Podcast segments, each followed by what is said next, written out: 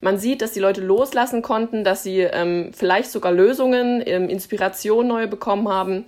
Und ähm, das wiederum ähm, ist es den Leuten auch wert. Also viele ähm, kommen dann auch doppelt oder dreifach. Ach ja, loslassen können und Lösungen finden. Das würde vielen von uns wahrscheinlich gerade echt ganz gut tun. Die, die ihr da gerade gehört habt, das ist Julia Buch. Sie organisiert zusammen mit ihrem Mann Julian sogenannte Schlafkonzerte. Wie das funktioniert und wie wir durch Kunst besser entspannen können, das hört ihr heute in dieser Folge Radio für Kopfhörer.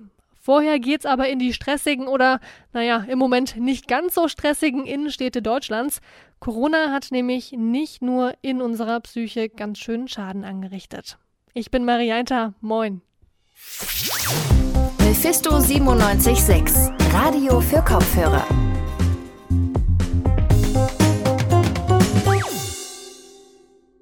Wenn man zurzeit so durch die Leipziger Innenstadt schlendert, dann ist ja von Leipzig nicht wirklich viel zu spüren.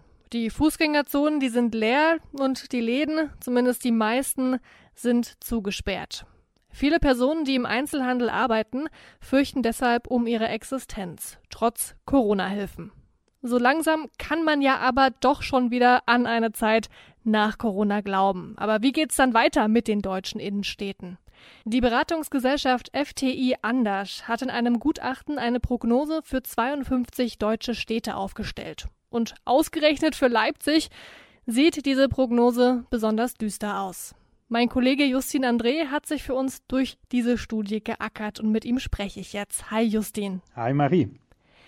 Die Zukunft der Innenstädte, das ist das Thema der Studie. Das kann viel bedeuten. Worum geht es denn konkret? Also die Autoren der Studie, die stellen erstmal fest, dass eine Innenstadt verschiedene Dinge braucht, um attraktiv zu sein. Das ist natürlich erstmal der Einzelhandel, klar. Das ist sozusagen der traditionelle Grund, warum man überhaupt in die Innenstadt geht, Shopping halt. Dann aber auch Gastronomie, die ist ja schon vor Corona in Zeiten des Online-Shoppings immer wichtiger für die Innenstädte geworden. Und nicht zuletzt natürlich auch Kultur, seien es Kinos, seien es Theater. Und dann ist quasi die große Frage, wie entwickeln sich diese Bereiche jetzt nach Corona weiter? Dafür hat die Studie erstmal 19 Faktoren ermittelt. Zum Beispiel gibt es in dieser Stadt eine Universität oder wie viele Touristen kommen jedes Jahr in die Stadt. Und auf dieser Grundlage haben die AutorInnen dann für alle 52 Städte einen Gesamtwert ermittelt. 52 Städte, darunter eben auch Leipzig. Und ich habe es ja vorhin schon kurz erwähnt, hier läuft es ziemlich mies. Ja, so sieht es leider aus. Leipzig liegt da deutschlandweit auf Platz 48 von 52. Schlechter ist der Wert nur noch bei Lübeck, Erfurt, Hildesheim und Trier. Also alles nicht gerade Städte, die jetzt als so sexy wie Leipzig gelten. Die ostdeutschen Städte, muss man dazu sagen, die schneiden allgemein ein bisschen schlechter ab als die westdeutschen. Aber auch innerhalb der ostdeutschen Städte steht Leipzig ziemlich schlecht da. Jena zum Beispiel, die kommen immerhin auf Platz 27. Leipzig gilt ja eigentlich als ziemlich beliebt. Woran liegt es denn, dass wir jetzt im Hinblick auf die Zukunft so weit hinten liegen? Ja, das ist natürlich die Kernfrage dieser Studie. Ich habe mich darüber auch mal unterhalten mit Pascal Stumpf. Das ist einer der Studienautoren.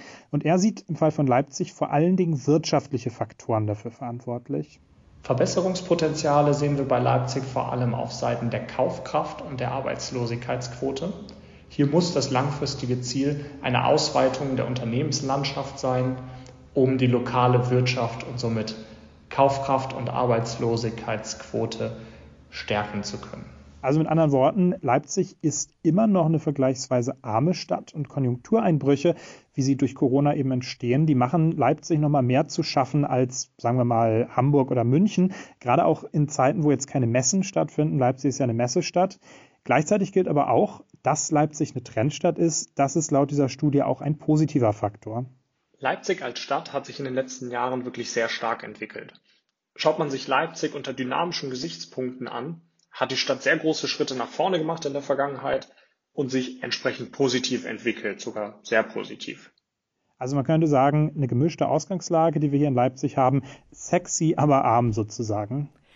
Sexy, aber arm, alles klar. Soweit also die Diagnose. Aber was könnte denn die Stadt Leipzig konkret tun, um jetzt die Innenstadt wieder ja so in Gang zu kriegen nach Corona? Ja, da macht die Studie selber schon einen ganzen Reigen an Vorschlägen, an Empfehlungen. Die beziehen sich allerdings immer auf sogenannte Städtecluster. Also die Studie verbindet Städte, die sich in bestimmten Strukturfaktoren ähneln zu solchen Clustern. Ich habe aber Pascal Stumpf auch mal ganz konkret gefragt, was er denn jetzt für Leipzig äh, für sinnvoll hält. Und er hat da drei Vorschläge gemacht. Erstens wäre eine kurzfristige Subvention von leerstehenden Gewerbeflächen in der Leipziger Innenstadt denkbar. Zweitens sollte die Innenstadt zu einem Ort des Erlebnisses werden. Das Stadtmarketing muss somit schon heute Konzepte wie stadtweite Streetfood-Festivals und Schaustellerplätze ausarbeiten, um Besucherströme beim Neustart der Innenstadt anzulocken. Zuletzt empfehlen wir konsumseitige Subventionen innerstädtischer Gastronomie und Einzelhändler, zum Beispiel durch Verzehr- und Einkaufsgutscheine. Also auch hier ist wieder der Gedanke, Leipzig ist eine Trendstadt. Das heißt, Events wie ja, Streetfood-Festivals zum Beispiel, so leicht hipstermäßig angehauchte Sachen, die kommen gut an. Aber am Geld fehlt es eben häufig, am Geld in den Taschen von den Konsumentinnen und Konsumenten. Und da ist dann die Politik gefragt, bis es überhaupt wieder Zeit für Festivals und Co. ist, brauchen die Händlerinnen und Händler aber natürlich erstmal im Hier und Jetzt Hilfen, sprich die Corona-Hilfen von Bund und Ländern. Und da gibt es vorsichtig gesagt auch noch Luft nach oben. Von den Hilfen für den Monat November zum Beispiel ist jetzt im Februar überhaupt erst ein Drittel ausgezahlt und von den Hilfen für den Dezember noch überhaupt nichts. Oh je, das sind düstere Aussichten für die Leipziger Innenstadt. Danke dir trotzdem für die Infos, Justin.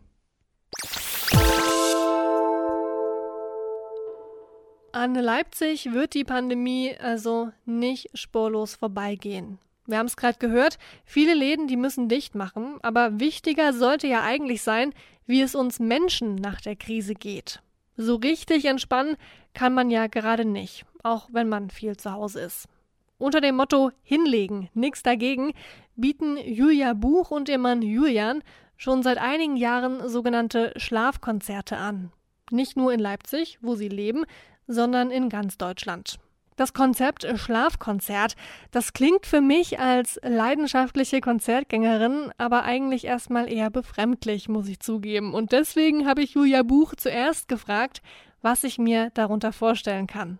Bei uns äh, ist die Andersartigkeit eben die Perspektive und der Perspektivwechsel. Ne? Man darf tatsächlich plötzlich liegen das heißt, man kommt als Gast oder Besucher in einen vorbereiteten Raum mit ganz, ganz vielen Matten. Wir sagen dazu auch immer das Mattenmeer.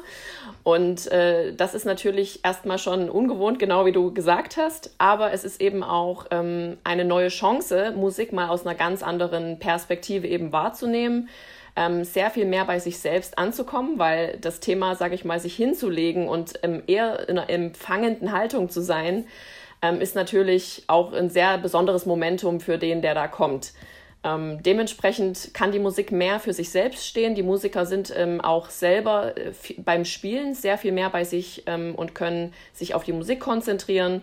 Und dadurch ähm, entsteht äh, eine sehr besondere Atmosphäre. Genau.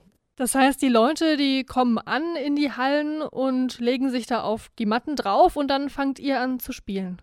Ganz genau. Es ist auch das Besondere, dass es eben keine normale Moderation oder kein Entertainment in dem Sinne ist oder gibt, sondern dass die Musik tatsächlich für sich selbst steht. Das heißt, wir haben die Musik speziell nach Beats per Minute komponiert, ähm, also nach dem Herzschlag und dem Puls und leiten von 120 Beats per Minute, also so dem Alltagspuls, auf 50 herunter und dann am Ende aber auch, äh, dass die Leute wieder am Steuer äh, wohlbehalten äh, nach Hause fahren können. Natürlich ähm, leiten wir sie auch wieder ähm, praktisch äh, hoch, sozusagen, genau.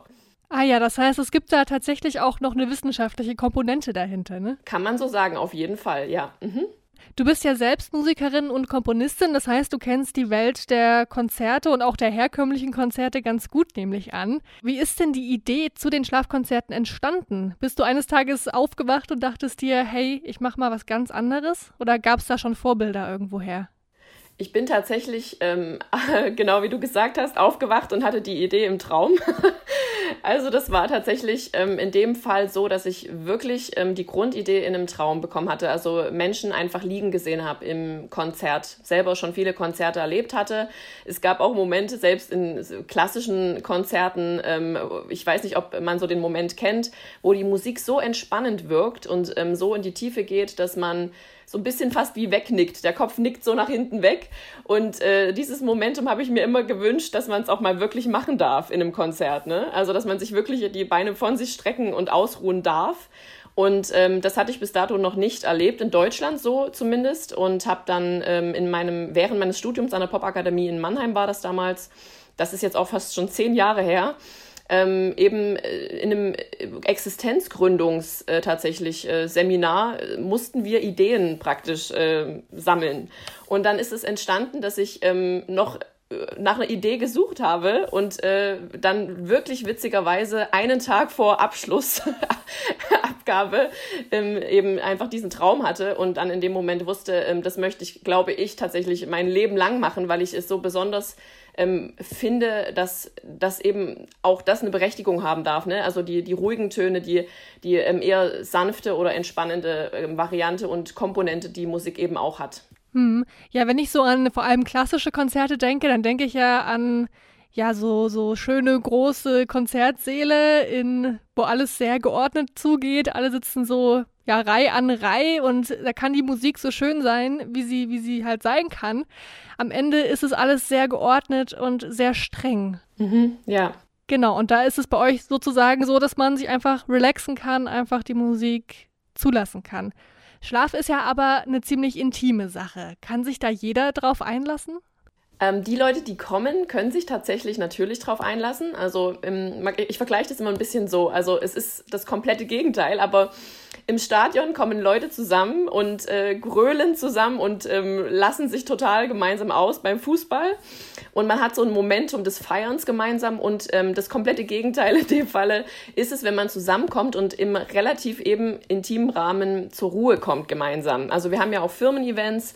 Das bedeutet, da liegen dann teilweise auch wirklich Leute im Anzug äh, da und das ist intim, äh, der Moment. Aber was wir feststellen ist, die Menschen ähm, wie soll man das sagen, kommen, naja, sehr mit dem Alltagsstress an und man sieht ihnen am Ende diese Entspannung und diese Verwandlung fast schon wirklich im Gesicht an. Also das ist immer ein ganz, ganz berührender Moment für uns, auch als Musiker. Man sieht, dass die Leute loslassen konnten, dass sie ähm, vielleicht sogar Lösungen, ähm, Inspiration neu bekommen haben.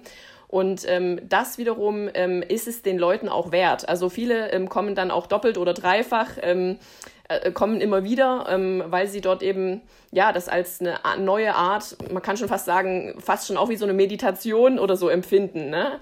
Genau, also äh, das sind auf jeden Fall dann die Leute, die das ähm, sich zutrauen, dass sie sich da wohlfühlen in dem Rahmen, die kommen auch auf jeden Fall. Genau. Ihr seht die Leute ja aber nicht nur, wenn das Konzert fertig ist, sondern auch schon währenddessen. Ist das nicht auch ein bisschen komisch, die Leute beim Schlafen oder beim Ruhen zu beobachten? Eine gute Frage. Ähm, ich persönlich ähm, finde das äh, immer als, äh, empfinde das als den größten Applaus immer, wenn Menschen durch das Spiel von Musikern tatsächlich ähm, in die Ruhe und in die Entspannung geleitet werden und sich fallen lassen. Also das heißt, ähm, das äußert sich ja, dass man eben sieht, dass sie wirklich loslassen und ähm, so in so einen Vorträumen-Zustand, sag ich mal, auch kommen. Und äh, das empfinde ich persönlich immer als ein extrem schönes ähm, Bild, weil es so eine Ruhe ausstrahlt und auch so einen Frieden den wir heute äh, zutage sehr gut alle gebrauchen können, glaube ich. Ähm, und das ist für mich so ein Punkt, wo ich sage, ähm, diese Szenerie möchte ich eigentlich noch viel mehr kreieren. Ne? Also Rückzugsorte im stressigen Alltag äh, kreieren wir mit den Schlafkonzerten. Seit vielen, vielen Monaten, jetzt knapp ein Jahr, sind ja Veranstaltungen eigentlich jeder Art verboten. Wie ist denn das bei euch? Finden im Moment bei euch noch Schlafkonzerte statt oder in welcher Form wird das im Moment ja durchgezogen? Genau, wir haben die Corona-Situation, ähm, also hat uns auch sehr unverhofft natürlich getroffen. Wir hatten äh, eine ganze Reihe geplant ähm, von sogenannten After-Work-Schlafkonzerten, die äh, sehr gut liefen.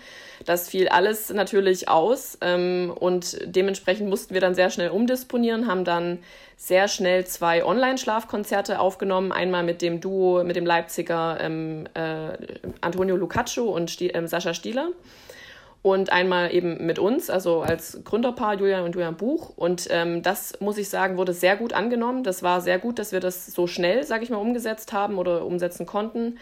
Und ähm, zusätzlich haben wir gerade noch ein Kinderschlafkonzert in Planung. Also das ist auch schon bereits aufgenommen, muss nur noch praktisch fertiggestellt werden. Ähm, das wird ungefähr im Sommer vermutlich rauskommen. Und ähm, zusätzlich haben wir eins zu eins ähm, Schlafkonzerte, ähm, die wir gerade anbieten. Im Sinne von, ähm, dass wir ein Paar, in dem Falle jetzt im Schloss Stürmtal bei Leipzig, praktisch in genügend hygienetechnischen Umsetzungsmaßnahmen ähm, bespielen können. Und dementsprechend haben wir dort eine große Hängeliege. Wir haben Sektempfang, wir haben äh, ja einfach ein paar wunderschöne kleine Überraschungsmomentums, die ich hier nicht äh, weiter ausführen werde. Und äh, da kann man ähm, für besondere Anlässe, jetzt gerade wo auch Hochzeiten teilweise ja in viel engerem Rahmen stattfinden mussten äh, oder für Verlobungsanträge oder den 50. Geburtstag, ähm, wie auch immer, kann man da äh, tatsächlich in einem barocken Ambiente sehr, sehr schön äh, auch ein Schlafkonzert Konzert ganz privat, ganz persönlich äh, erleben. Viele Menschen, die finden ihr Leben wahrscheinlich gerade zu ruhig. Aber mit der Pandemie kommen ja auch ganz viele Ängste und Sorgen. Hast du da zum Schluss vielleicht einen Tipp an unsere Hörerinnen und Hörer, wie sie jetzt gerade auch zur Corona-Zeit entspannter durchs Leben gehen können? Ich kann ähm, mit dem Lied, was wir haben, das heißt Hardworker, ähm, abschließen. Das haben wir geschrieben ähm, auf der schwimmenden Kirche im Stürmtaler See. Und das ist für mich so ein Symbol für das Herz, was, ähm, wo man sich immer mal wieder zurückziehen muss. Und auch das ganze Album heißt Dein Rückzugsort. Und wir haben es deswegen geschrieben, weil ähm, ein Rückzugsort ist ein Ort, an dem man sich vorüber, ähm, also für eine bestimmte Zeit zurückzieht, um dann gestärkt daraus hervorzugehen.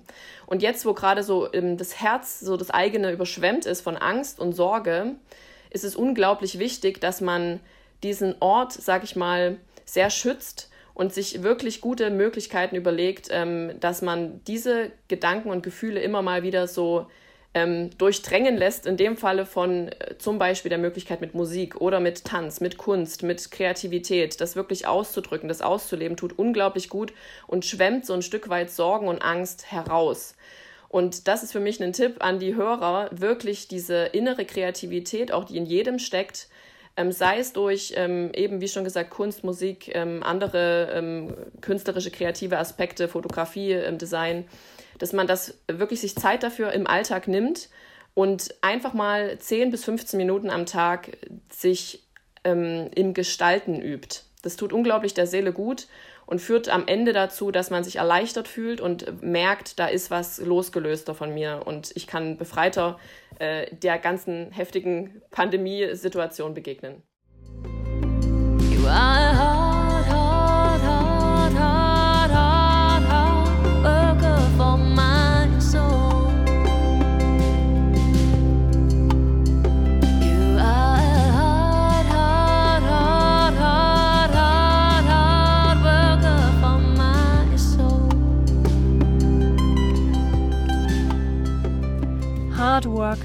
Wir hier gerade gehört. Ein Song von Schlafzimmerkonzerte. Mehr Infos zu den Online-Schlafzimmerkonzerten findet ihr übrigens auf www.schlafkonzerte.de. Das war's schon wieder von uns. Ich bedanke mich noch bei Justin André und Theresa Willkommen. Die beiden, die haben die Recherche für diese Folge übernommen. Und wenn die Folge euch gefallen hat, dann erzählt gerne euren Freundinnen und Freunden und euren ganzen Verwandten von uns und lasst gerne ein Abo da. Wir hören uns wahrscheinlich auch ganz bald wieder. Mein Name ist Marianta. Ciao. Mephisto 976, Radio für Kopfhörer.